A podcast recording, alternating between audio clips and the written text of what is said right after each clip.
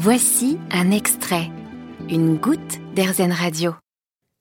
Il faut en moyenne entre 7 et 10 ans pour qu'une endométriose soit diagnostiquée. C'est pourquoi la mise au point d'un test salivaire qui permet de diagnostiquer en quelques jours cette maladie gynécologique qui peut être très handicapante est une réelle avancée.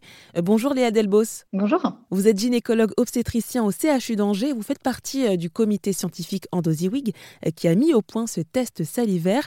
Et vous-même, dans votre cabinet, vous recevez des femmes atteintes d'endométriose. Oui, tout à fait. Je travaille au CHU d'Angers et donc je prends en charge ces patientes-là dans le cadre du centre Endoref Angers, qui est un centre de référence en endométriose. Et du coup, les femmes que vous recevez euh, sont de tout âge et sont à différents stades d'endométriose? Oui, tout à fait. Il y a des, euh, ça va de l'adolescence euh, jusqu'à après la ménopause.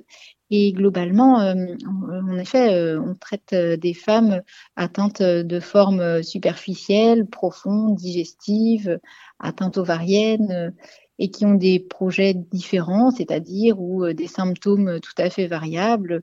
Parfois, c'est dans le cadre d'une infertilité que l'endométriose est, découverte. Parfois, c'est euh, dans le cadre de douleurs très importantes. Ça peut toucher euh, toutes les femmes à partir de la mise en place des règles et jusqu'à ce que la ménopause arrive. Et parfois même, dans les formes très sévères, on peut avoir une persistance des symptômes après la ménopause, qui n'est pas pour la majorité des patientes. Et d'ailleurs, est-ce que vous pourriez juste nous rappeler ce qu'est l'endométriose L'endométriose, c'est euh, euh, la présence de tissu endométrial, donc euh, c'est la muqueuse qui tapisse l'intérieur de l'utérus, qui va se retrouver à un endroit anormal, c'est-à-dire à, l'extérieur de l'utérus, soit dans le muscle de l'utérus, ça s'appelle l'adénomiose, soit au niveau des ovaires, au niveau des trompes, du tube digestif, de la vessie et encore d'autres endroits plus, plus exotiques comme les coupoles diaphragmatiques, le poumon.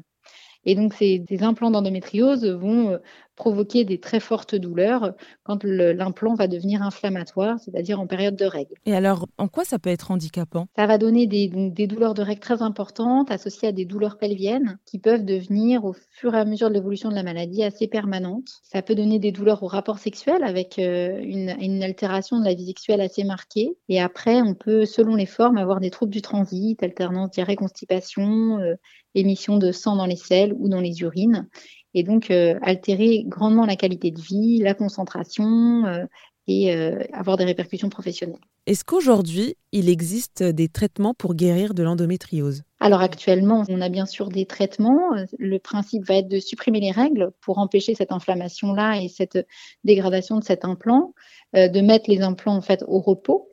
Euh, ce qui ne permet pas une guérison de, la pathologie, mais euh, une mise en silence de la pathologie, parfois même une, régression. Et donc pour ça, on en passe par des traitements hormonaux qui sont, euh, à proprement parler, des pilules contraceptives. Et est-ce que à l'avenir ou peut-être même en ce moment, il y a des essais justement pour guérir de l'endométriose?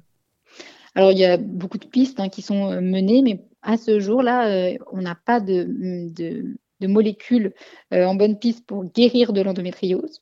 Mais euh, on garde espoir et euh, il faut continuer les recherches. Et vous, alors personnellement, qu'est-ce que vous pensez de la couverture médiatique, de l'intérêt accordé à l'endométriose?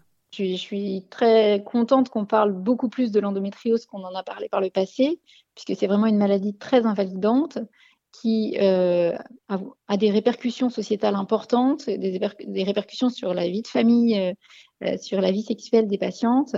Et donc, c'est vraiment primordial qu'on fasse de plus en plus attention à cette pathologie, qu'on la diagnostique mieux et qu'on continue de faire des efforts pour la prise en charge.